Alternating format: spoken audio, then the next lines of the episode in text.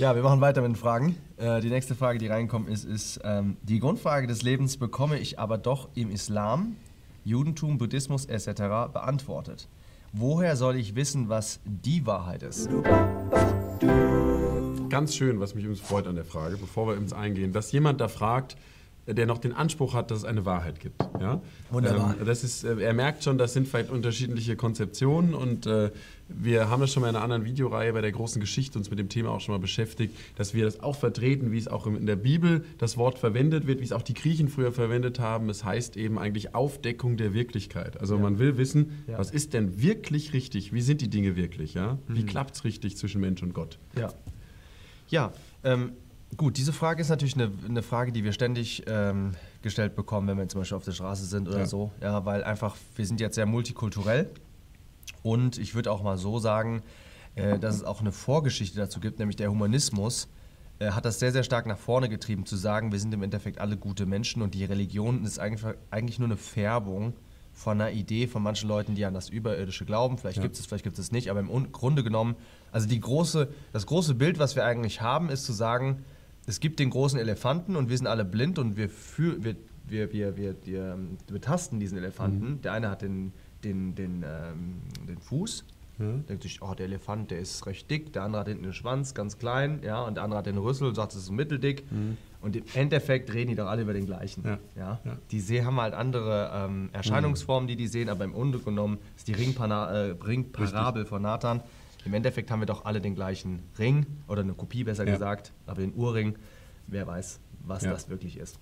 Und also sind, philosophisch sind wir da schon sehr geprägt worden und dass du diese Frage stellst, das kommt nicht von irgendwo her, da bist du schon Kind deiner Zeit oder Kind von Philosophen, die dir das einfach ins Ohr geflüstert haben oder deinem Religionslehrer oder Deutschlehrer oder so weiter. Ja? Ähm, gut, aber wir wollen ja wissen, was die Wahrheit ist. Und jetzt diese Frage ist ja hier, ähm, man bekommt die Grundfragen des Lebens weiter beantwortet in den verschiedenen Religionen und da müssen wir einfach antworten, ja, natürlich kriegst du da Antworten in den verschiedenen Religionen. Nur, was nicht stimmt, ist, dass diese Antworten alle gleich sind.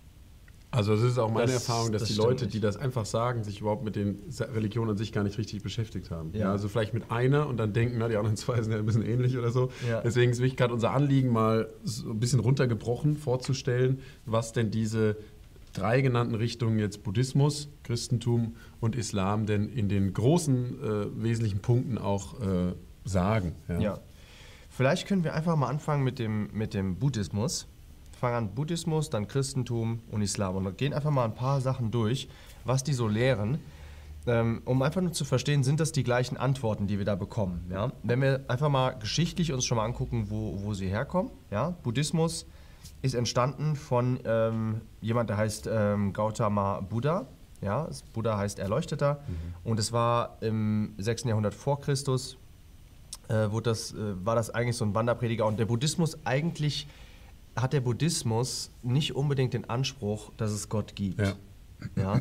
Beim Buddhismus geht es eher eigentlich darum, dass es Ursache und Wirkung gibt und alles, was du tust, hat ähm, einen Effekt, hat eine Konsequenz.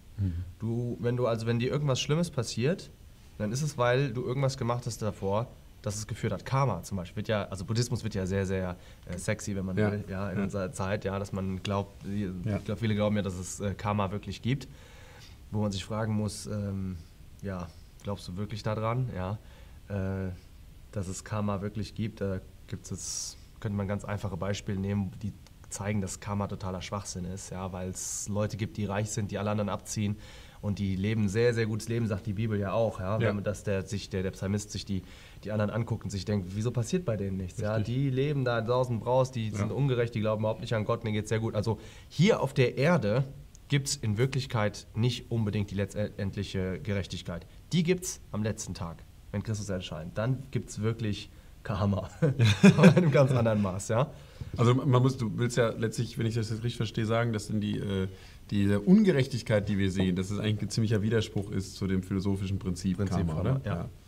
Also Buddhismus auf jeden Fall so ein, äh, kommt von, diesem, von, diesem, äh, von dieser äh, Person, ein Mensch, der es einfach gepredigt hat und ähm, kein Gott, Ähm, Der hat auch nie selber behauptet, dass er irgendwie Gott war selbst, oder? Oder Anbetung bekommen müsste. nee, genau, so. der hat einfach so einen Zustand erreicht Ja. irgendwann mal als, als Erleuchteter. Und eigentlich ist es erst theistisch geworden, als es hinterher eingeführt worden ist in China. Hm.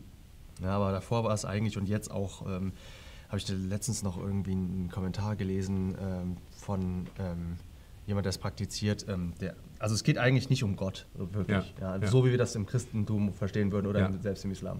Und das ist das Interessante, warum der Buddhismus, glaube ich, so äh, attraktiv geworden ist in unserer. Gesellschaft.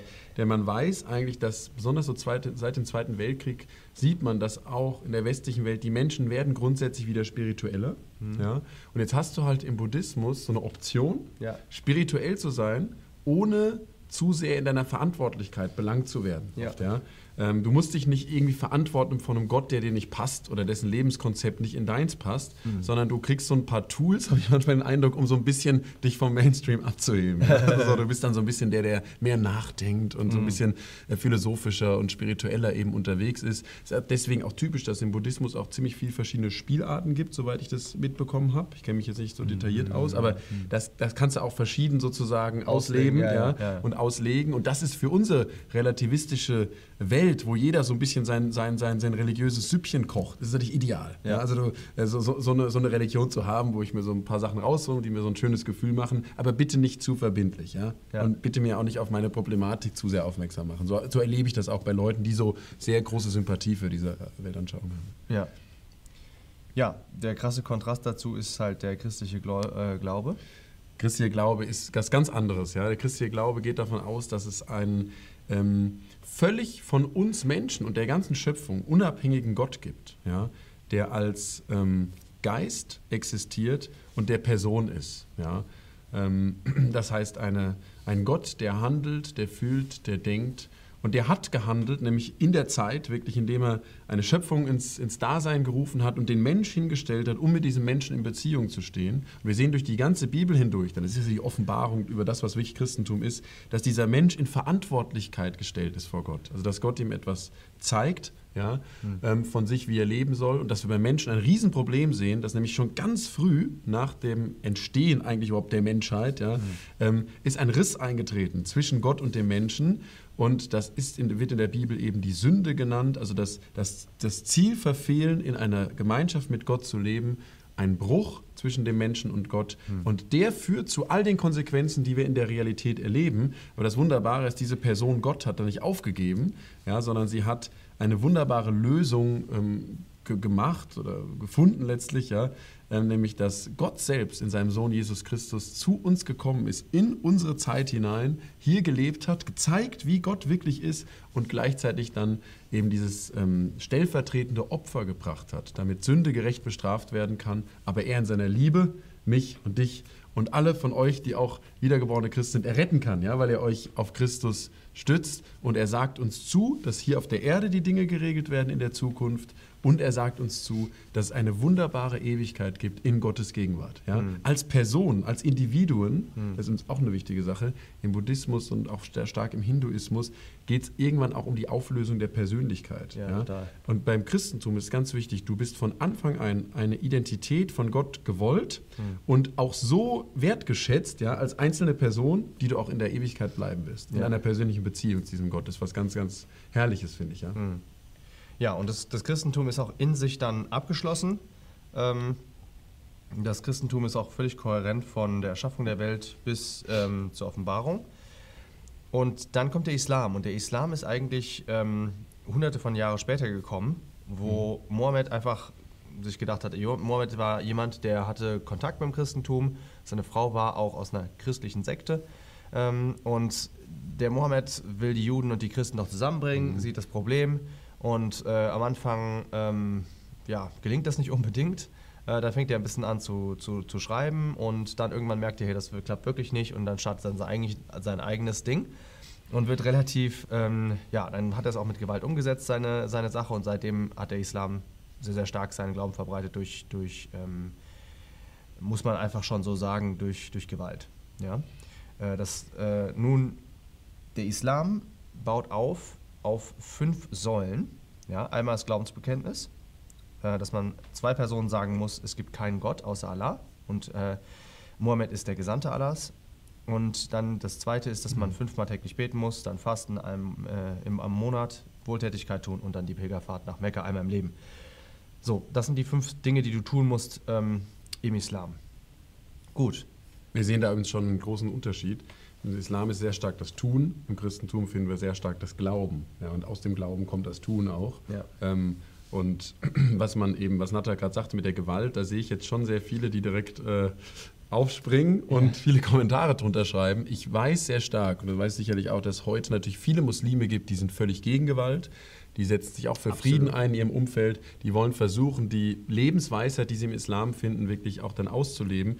Nur worauf wir jetzt hinaus wollen, du musst auch das Grundprinzip halt überprüfen. Und Ja, das muss, du musst erstmal nur, es geht einfach nur, was, was ich, wenn ihr jetzt aussprengt, es geht einfach nur um Geschichte. Geschichte. Es geht einfach nur um Geschichte. Es ist jetzt nicht, was jetzt gesagt ist, keine Wertung, es ist einfach nur Geschichte. Wenn du die Geschichte verneinen willst, du kannst natürlich jetzt sagen, ja, es war beim Christentum auch so und so weiter. Alles gut. Es gab mal Kreuzritterzüge, kann man mal drüber reden, was, wie, inwieweit das irgendwas mit Christentum zu tun hatte. Aber es hat es gegeben. Das kann man jetzt nicht verleugnen. Ihr könnt jetzt sagen, ja, die hat es nicht gegeben. Und wir können das auch nicht verleugnen, was da im Islam passiert ist und wie der sich ausgebreitet hat. Das hat nix, wirklich nichts damit zu tun. Ich habe äh, mit, mit äh, Moslems zusammengearbeitet. Ich war im, im Mittleren Osten und so weiter. Das ist überhaupt keine, keine Wertung. Aber es ist einfach jetzt nur mal geschichtlich. Ähm, das ist beim Buddhismus in der Hinsicht äh, so nicht gewesen. Da gibt es auch bestimmte Formen von, von Gewalt und so weiter, aber das ist nicht charakterisierend. Ja. Ja. und guck einfach nur in die Welt, liest die Zeitung und dann ist. Mhm. Ja. Das ist dann natürlich klar, wir müssen da mehr in die Details gehen, um das dann ähm, genauer zu erklären. Ist, liegt das wirklich an der äh, Religion? Das wollen wir jetzt hier nicht machen. Wir wollen einfach nur die Grundzüge zeigen. Das war jetzt erstmal der geschichtliche Part.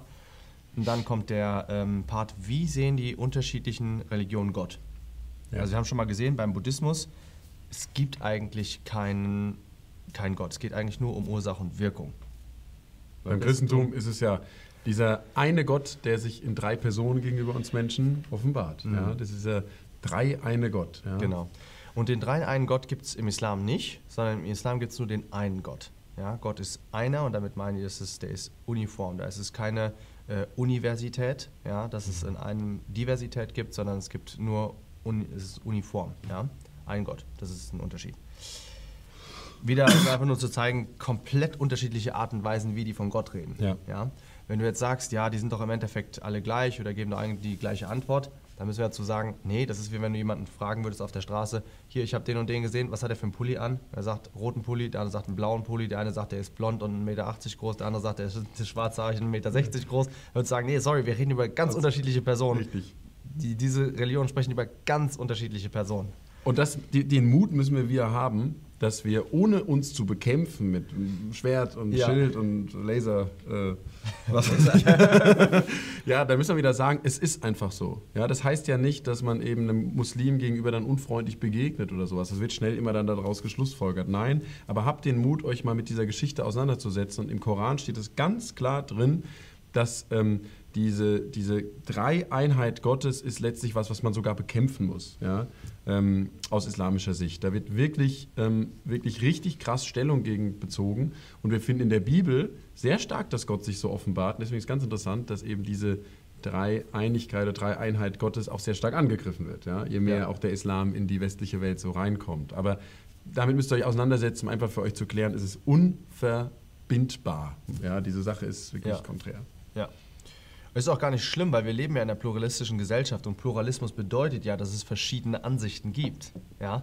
Wenn wir dahin kommen, dass es nur noch Uniformität gibt, alle müssen Ja. gleich denken, dann haben wir keinen Pluralismus mehr. Ja, dann ist unsere Gesellschaft, so wie wir sie zurzeit kennen und lieben, äh, ist dann aufgehoben. Also unterschiedlich, äh, Unterschiedlichkeiten sind jetzt nicht an sich äh, schlimm. Kommen wir dazu, wie kommst du aus dem Schlamassel raus? Wie kommst du aus der Sünde raus? Was sagen da die unterschiedlichen Religionen zu? Wenn du dir den Buddhismus anguckst, ja, dann lebt der Mensch eigentlich nur sein eigenes Schicksal. Das, was der verbrockt hat in der Vergangenheit, das lebt er jetzt einfach nur aus. Und du kannst eigentlich nur sagen, selbst dran schuld. Ja. Und das charakterisiert halt auch die Länder, die äh, sehr, sehr geprägt sind vom Buddhismus. Da geht es eigentlich, kannst du nur sagen, ja, ich bin halt so, wie ich bin, weil ich irgendwas Falsches gemacht habe und äh, du kannst da nicht so, so viel dran ändern. Ähm, es sei denn, du, du arbeitest hart, aber jetzt in deiner gegenwärtigen Situation hast du eigentlich keine Erklärung als nur Ursache und Wirkung. Ja? Und wenn, es, wenn du in der Zukunft willst, dass es sich ändern soll, dann musst du halt hart arbeiten. Da sind wir wieder bei ähm, Gesetzeswerke. Und das ist im Christentum total anders. Ja. Ja. Ähm, Gott zeigt uns, dass ein Sünder mit seinen dreckigen Händen einem völlig reinen Gott ähm, nichts bringen kann, was ihn wirklich befriedigt. Ja? Mhm. Und deswegen hat Gott alles gebracht. Ja, er hat dieses wirklich hat dieses wunderbare Opfer gebracht in seinem Sohn Jesus Christus.